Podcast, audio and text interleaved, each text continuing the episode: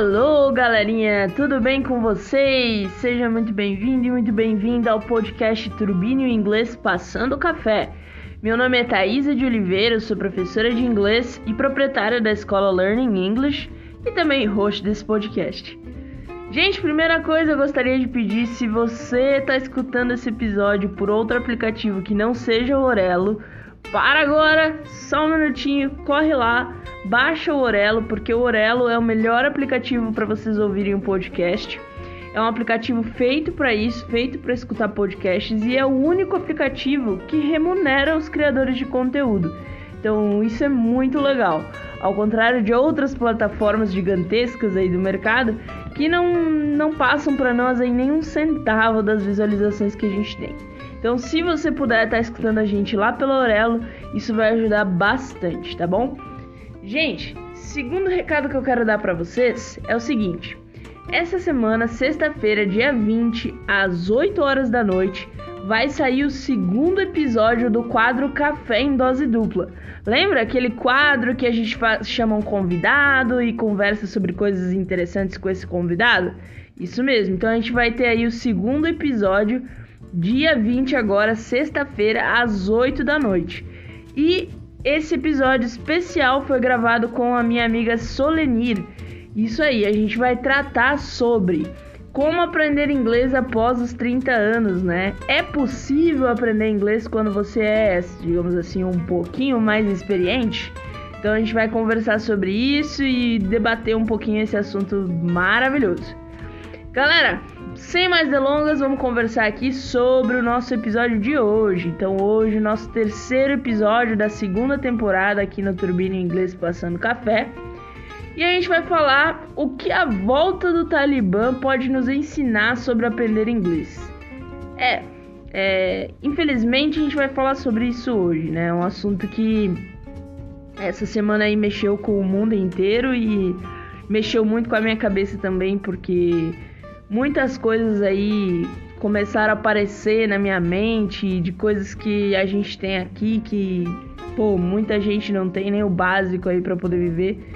E galera, vamos conversar um pouquinho sobre o que, que é, né, esse negócio, o que, que é o Talibã, o que, tá acontecendo, né, o que aconteceu com o Afeganistão, o que, que, que, que os Estados Unidos está fazendo, o que, que ele tem a ver com essa história. E tudo isso a gente vai conversar e no final a gente vai fazer uma aplicação de do que a gente pode aprender, né? Como a gente pode aprender com essa história, né? E relacionado, é claro, a aprender inglês. Então, cadê o cafezinho? Já tá tomando cafezinho? Não? Então corre para passar que ainda dá tempo. Bora lá.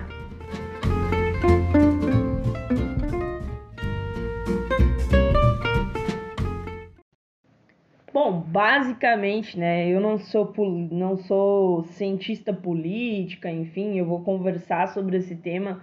Na verdade, eu vou dar uma introdução sobre esse tema para que a gente consiga, através das coisas que estão acontecendo, a gente talvez consiga dar um pouco mais de valor né, ao que a gente pode aprender aqui, as nossas liberdades aqui no Brasil, no mundo ocidental. Mas basicamente, galera, o que, que seria o Talibã, né? É, mais uma vez, não sou nenhuma especialista nessa área, mas vou conversar aqui sobre coisas que são de domínio público, ou seja, são conhecimentos que você, com uma horinha de leitura ali, enfim, você consegue obter esses resultados. Mas basicamente, o que eu sei, o que eu pesquisei, é que o Talibã é um grupo extremista do Islã. Então, basicamente, é um grupo ali tecnicamente que eles não não concordam com muitas liberdades e eles são um grupo extremamente radical, então muitas coisas eles não concordam e eles mantêm aquilo ali fechado. Por exemplo, as mulheres, né, que, que são as grandes aí, as que perdem mais nesse negócio, né, elas não podem, por exemplo, sair de casa, elas não podem trabalhar, elas não podem estudar, né, que são coisas assim liberdades mínimas aí para o ser humano. E essa galera, então, né, do Talibã é um grupo aí restrito, não é todo o Islã que pensa dessa forma, né? apesar do, do islamismo ser uma religião que é, historicamente tem alguns preconceitos e algumas. Eles eles são um pouco restritos às, à parte das mulheres e o feminismo e etc.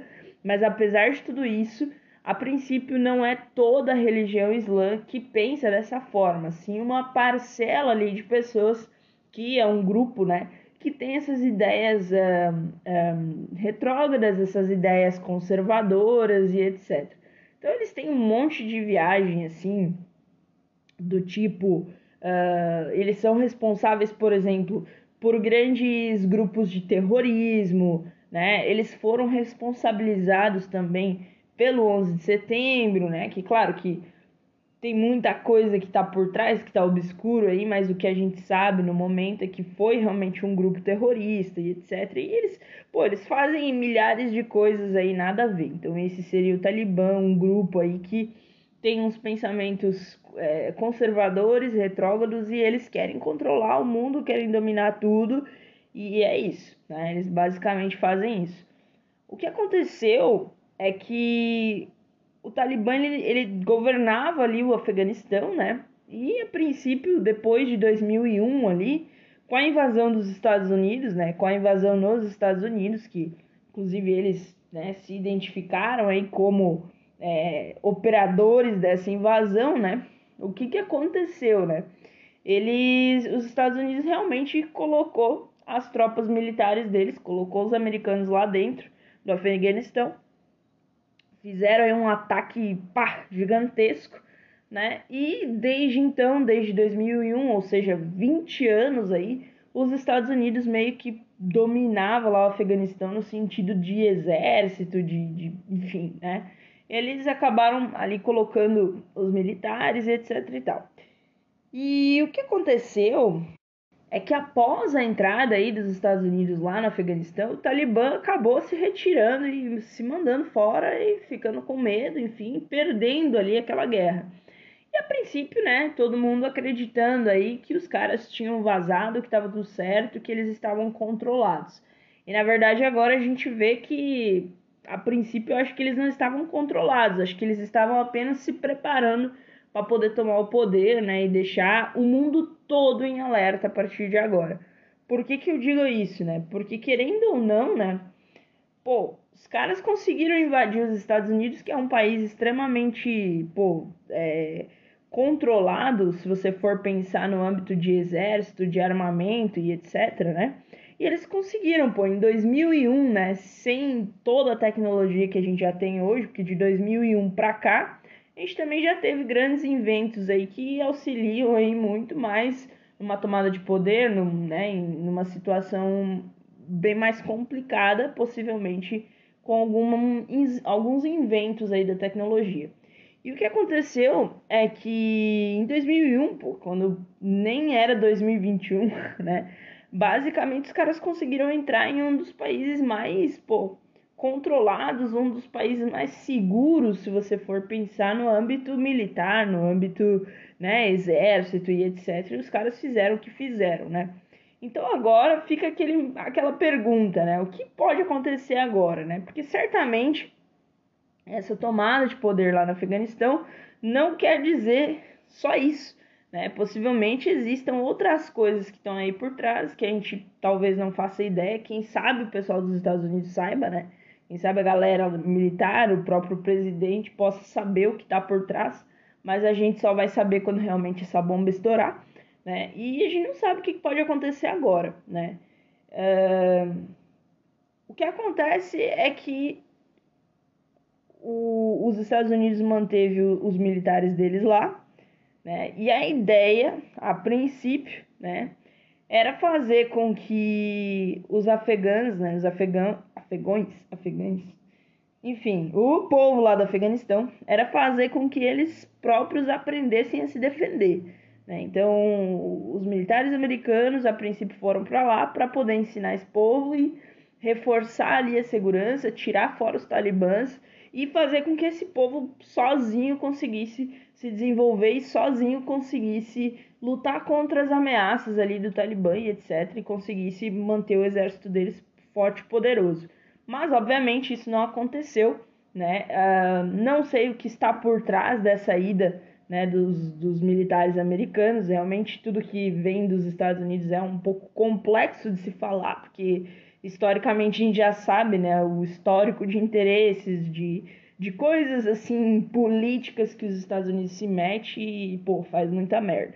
Né? Mas enfim, é, essa era a ideia inicial, né?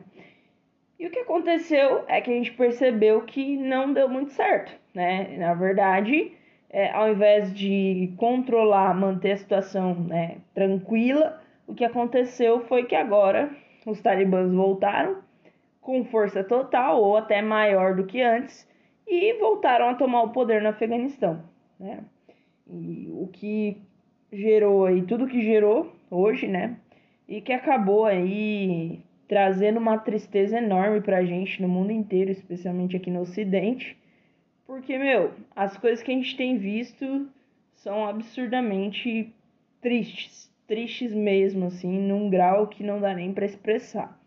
Né? E o que aconteceu é que a gente viu também que o presidente Biden, né, dos Estados Unidos, também começou a tirar aí os militares americanos de lá. Ele alega que uh, é por segurança, né, da galera, ele alega que não, não adianta os Estados Unidos querer lutar uma guerra que não é deles. Porém, fica aquela pergunta, né? Pô, é, tá, agora você não quer lutar uma guerra que não é sua, mas lá em 2001, pô, vocês vieram lutar a guerra que não era de vocês e ficaram aí 20 anos lutando a guerra que não era de vocês. Mas enfim, segundo ele, ele não, não ia lutar uma guerra que não era deles. É, segundo ele, ele ia tirar né, esses militares americanos, até porque ele falou que não tinha como, ele deu essa entrevista, né, acho que ontem à tarde, falando que não tinha como uh, os Estados Unidos lutar e o Afeganistão não lutar. Então ele basicamente chamou o povo Afeganistão de povo do Afeganistão um pouco de fraco, né, digamos assim, e basicamente né, falou que por segurança ele vai tirar todas as tropas de lá e é isso e é nós. E claro, deve ter uma, uma ameaça bem grande por trás disso, né? Até porque o Talibã acredito que seja o grupo terrorista maior, né? Do mundo e mais. É, o grupo mais. que mais assombra e mais ameaça, né? Principalmente os Estados Unidos. Então, realmente, assim, uma situação bem complicada, né?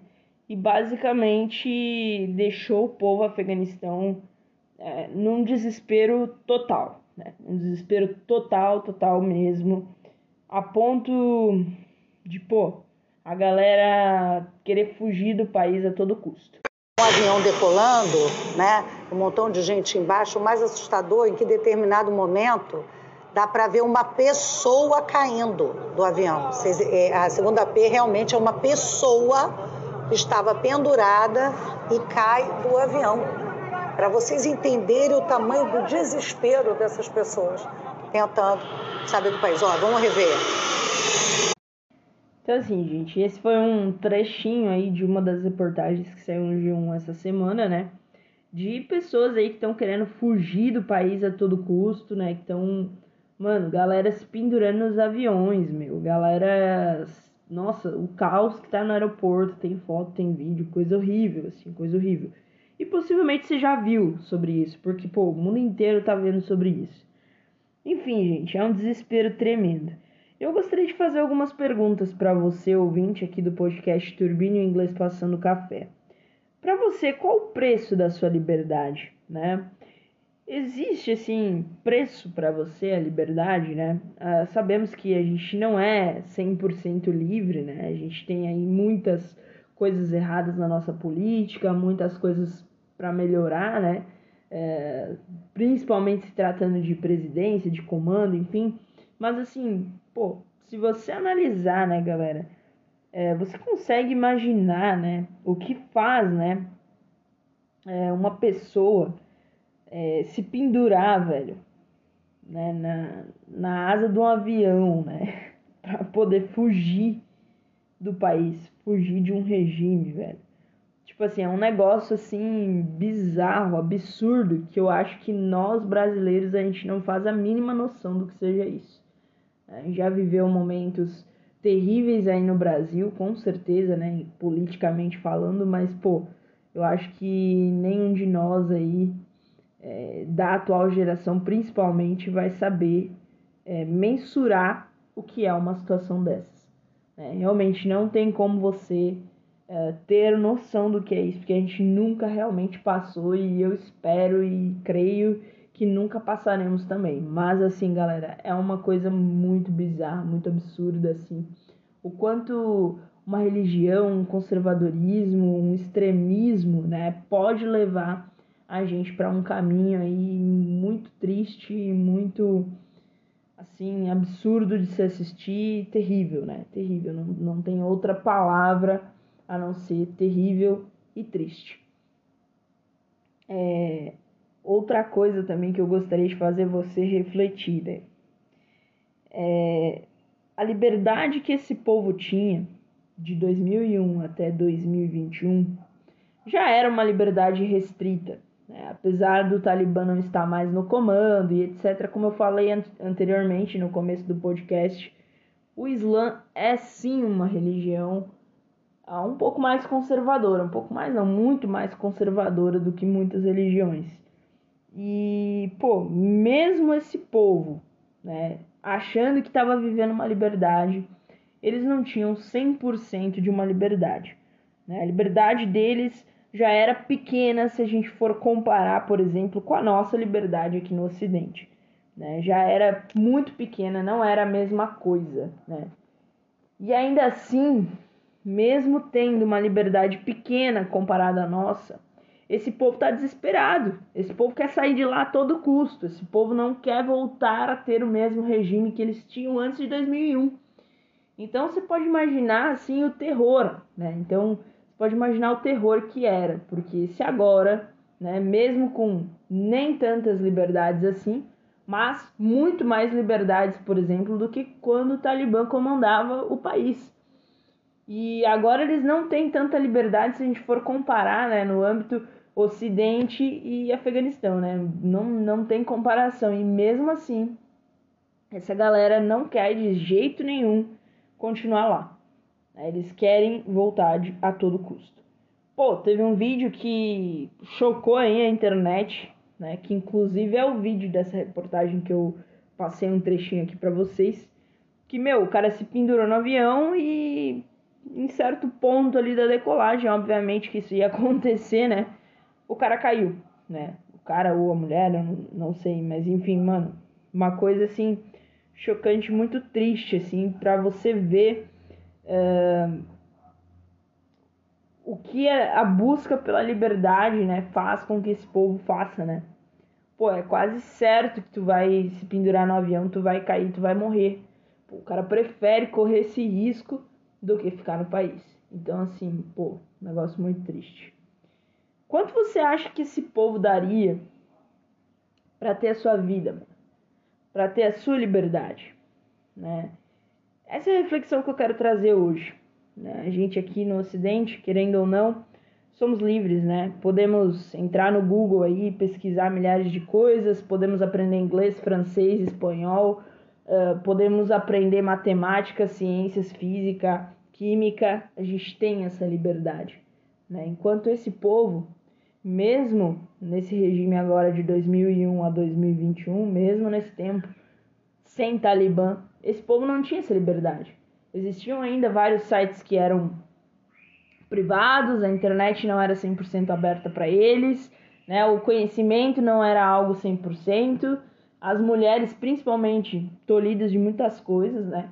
E eu comecei a pensar, pô, eu sou mulher, né? Sou proprietária da minha escola, eu é, trabalho, dou aula, enfim. Pô, coisas que para uma mulher afegã é, são inimagináveis. Né? Então, eu acredito que esse povo daria qualquer coisa para ter a minha vida, daria qualquer coisa para ter a sua vida. Ele daria qualquer coisa, eles dariam qualquer coisa para ter a nossa liberdade, né? Para ter o poder de aprender e escolher o que eles vão aprender e enfim, viver sem ter que, que pensar muito.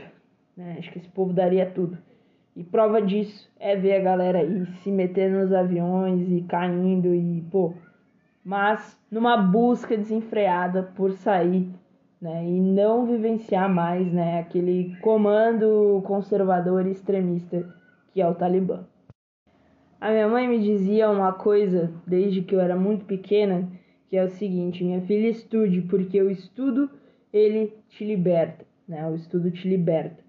E de fato, o estudo nos liberta, né? Grande prova disso é a galera querendo fugir de lá. Essas fugas que tá, estão acontecendo no Afeganistão é um sinal de conhecimento, né?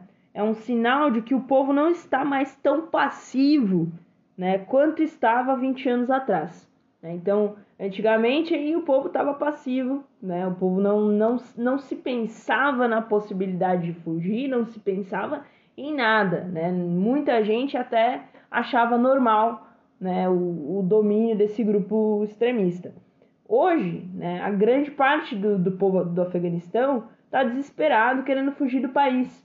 E isso, para mim, me mostra algo que é um sinal de que esse povo, o pouco tempo de conhecimento que esse povo teve nesses 20 anos, né, fez com que esse povo agora compreendesse, não quiser, não querem mais, né, eles não querem mais permanecer debaixo de um governo extremista.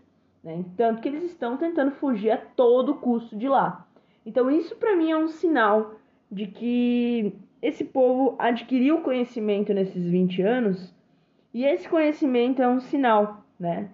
O povo não tá mais passivo, o povo não quer mais aceitar uma situação dessa, o povo quer fugir a todo custo, né? E essa fuga é um sinal de conhecimento, na minha opinião. Né? Então, realmente, o conhecimento ele nos liberta. Porque quando a gente conhece as coisas, quando a gente aprende sobre as coisas, a gente não vai mais cair em certas conversas, em certas histórias. Né? A gente vê pelo Brasil, por exemplo, né? uma onda negacionista, uma onda de fake news, uma onda de problemas políticos tá, se instaurou no Brasil, mas né, uh, temos aí a possibilidade de nos livrarmos disso, de sair disso, justamente por quê? Porque a gente tem conhecimento que a gente busca o conhecimento. E quem tem conhecimento não se deixa levar, não se deixa é, voltar para trás, digamos assim, né, em coisas é, tão triviais. Né? Então, realmente, eu acredito que o fato do povo estar tá buscando fugir, estar tá correndo, estar tá querendo se mandar de lá, é um sinal de que realmente esse povo começou a adquirir conhecimentos, mesmo que se comparados aos nossos conhecimentos no Ocidente, são poucos, mas já foram suficientes para trazer uma certa liberdade no pensamento deles. E é essa reflexão que fica para mim, né? Realmente, é, o que tudo isso né, nos ensina sobre aprender inglês e também não apenas inglês, mas qualquer coisa que a gente queira, né? Liberdade. O conhecimento nos traz liberdade, né? Em todos os aspectos. O conhecimento nos liberta. Em todos os aspectos, o conhecimento ele é um negócio que ninguém consegue colocar numa caixa. O conhecimento é uma coisa que ninguém consegue prender. Conhecimento é uma coisa que ninguém consegue te roubar. Então, por isso, ele remete a essa ideia de liberdade. Né? Então, quanto mais nós aprendermos, quanto mais nós buscarmos de conhecimento, mais livres nós seremos. Né? Então, não apenas o inglês, mas qualquer outro conhecimento que você venha buscar, que você venha estudar, que você venha aprender, vai ser de grande valia para a sua liberdade. Né? Aproveita a sua liberdade. Pô, você mora num país que você pode abrir o Google e estudar de graça, se você quiser, qualquer assunto que você queira, qualquer assunto que você imagine. Você tem na sua mão, no seu bolso, um aparelhinho, meu, que você pode ler 300 mil livros gratuitos, que você pode buscar 300 mil coisas, que você pode assistir 300 mil vídeos. E, pô, o que, que você tem feito com a sua liberdade? Né? Tanta gente tá dando a, a vida, tá dando sangue para ter a sua liberdade. Né? E você tá aí com a sua liberdade e não tá aproveitando, não tá estudando, não tá buscando, não tá indo atrás de se aperfeiçoar, não tá indo atrás de buscar oportunidades, de buscar mais liberdade ainda do que você já tem. Então, use a sua liberdade para que você continue livre.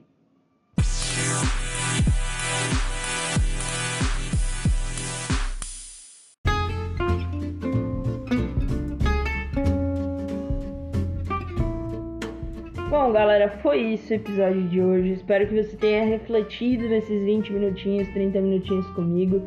É, fugimos um pouco do, da nossa temática do dia a dia, mas realmente eu acredito que esse é um tema que não dava para passar em branco. É um tema que, pô, tá chamando a atenção do mundo inteiro, tá chamando a nossa atenção. E eu acho que a gente tem muitas lições para tirar com toda essa história, muitas coisas para aprender.